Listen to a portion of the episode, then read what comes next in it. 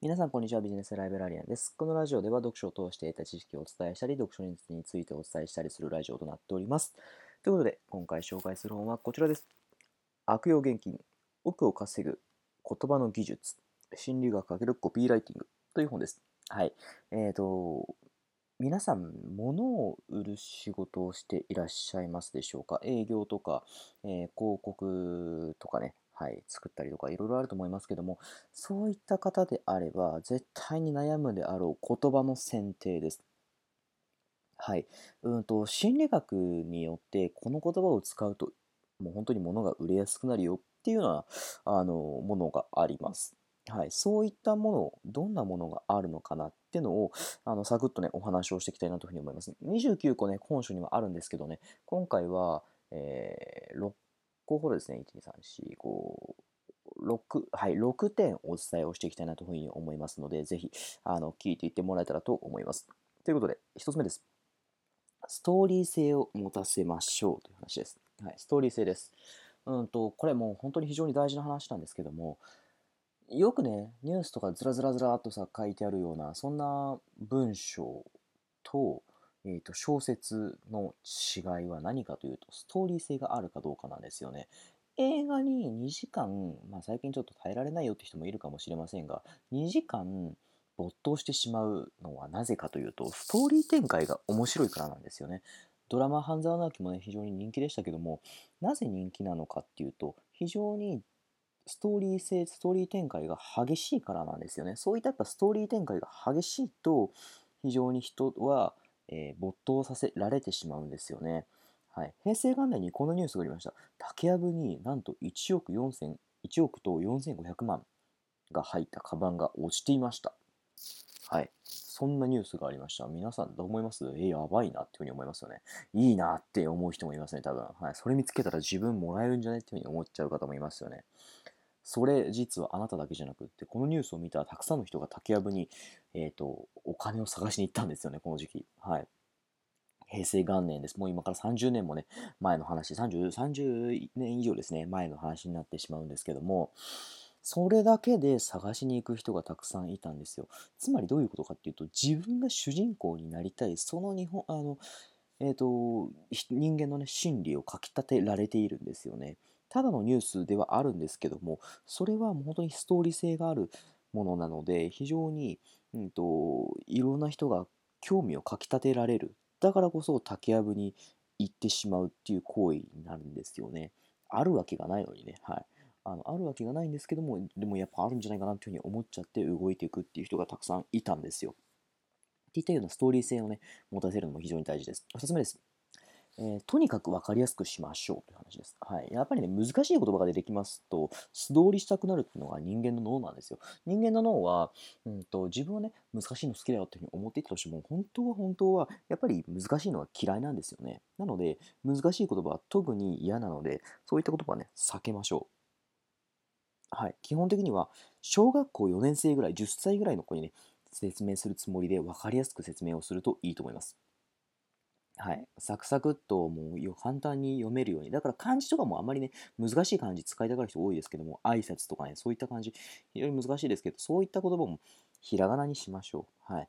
なので、そのぐらい簡単に説明をしてあげてください。そんなことがね、大事になります。2つ目は、簡単に説明をしましょうという話でした。3つ目です。メリットよりベネフィットを伝えましょう。はい。どういったことかというと、製品のスペックの高さを伝える伝えても人はへえでしか終わらないんですよね。例えば iPhone の、えっ、ー、と、なんだ、CPU じゃなくてスペックですね。はい。Core i 何ちゃらが使われているよ。あ、それは iPhone じゃなくてパソコンの話ですね。うんと、それが、例えば、A、次何ですか ?A13 とかですかね。はい。を使われていますよ。スペックあの動作機能が2倍になりましたよ言われても、へえでしか終わらないですよね。はい。カメラの画素数がこれからこれに上がりましたよ。あそうなんですかしかないんですよ。はい。で、だからどうしたらいいかというと、うんと、そのカメラを使ってどんな風な、どんな写真を撮ることができるか、それを提示することが大事なんですよね。あの、日本のスマートフォンが成功したのは、やっぱり日本のスマートフォンが廃れて iPhone が成功し続けているのはやっぱそこにもあるのかなというふうに思います。広告打ち出されるときに日本のカメラはね常に何画素のもうすごい写真でっていうふうですあの説明をされていましたが iPhone は常に画素数とか言ってなかったんですよね。画素数言うより、うんと、実際にね綺麗な写真を撮っているところとかそれを撮った自分の雰囲気を味わっていたりだとかそういったところに焦点が当てられるんですよ。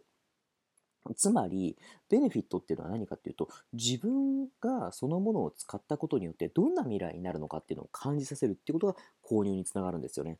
ですから、それが非常に重要になりますので、あの参考にしてみてください。次です。えー、何個目ですか ?1、2、3、4つ目ですかね。はい。えっ、ー、と、各手順についてです。各手順。はい、今までね、その、ストーリー性がどうとかって話をしましたけども、じゃあどうやって書いていたらいいかって話なんですが、まあ、まずは最初は、えーと、お客様の困っていることを取り上げましょう。でそれに対して自分は、あやっぱそうですよねっていうような感じで、こういったのは誰でもあることなんですっていうのは共感の気持ちを示す。でそこから実はそれには解決策があるんですよ。で、そこから解決策はあのこういったものをあのやるといいですよ。分かりやすく説明します。そして最後に、実はこれを注文することが可能なんですよね。っていうような感じで、うんと、注文してするまでね、はい、提示してあげると大事になります。そこのね、あの今5つ手順を踏みましたが、えーと、お客様の困っていることを取り上げる、気持ちに共感する、解決策を提示する、解決策を優しく伝える、そして、えー、注文可能なことを提示する。はい、それをね、提示してあげることによって、あの各手順ね、踏んでやっていくことが大事になりますので、参考にしてみてください。最後、あ、ごめんなさい。5つ目ですね。5つ目です。損失回避の法則というものがあります。はい。と次2つの文言いますので聞いてください。こちらを利用すると1万円もらえます。と、こちらを利用しないと1万円損します。はい。どちらも1万円と同じなんですが、実は後に言った方、こちらを利用しないと1万円損しますって言われた方が人間は焦るんですよね。はい。なので、あの、そういった、それが人間の脳なんですよ。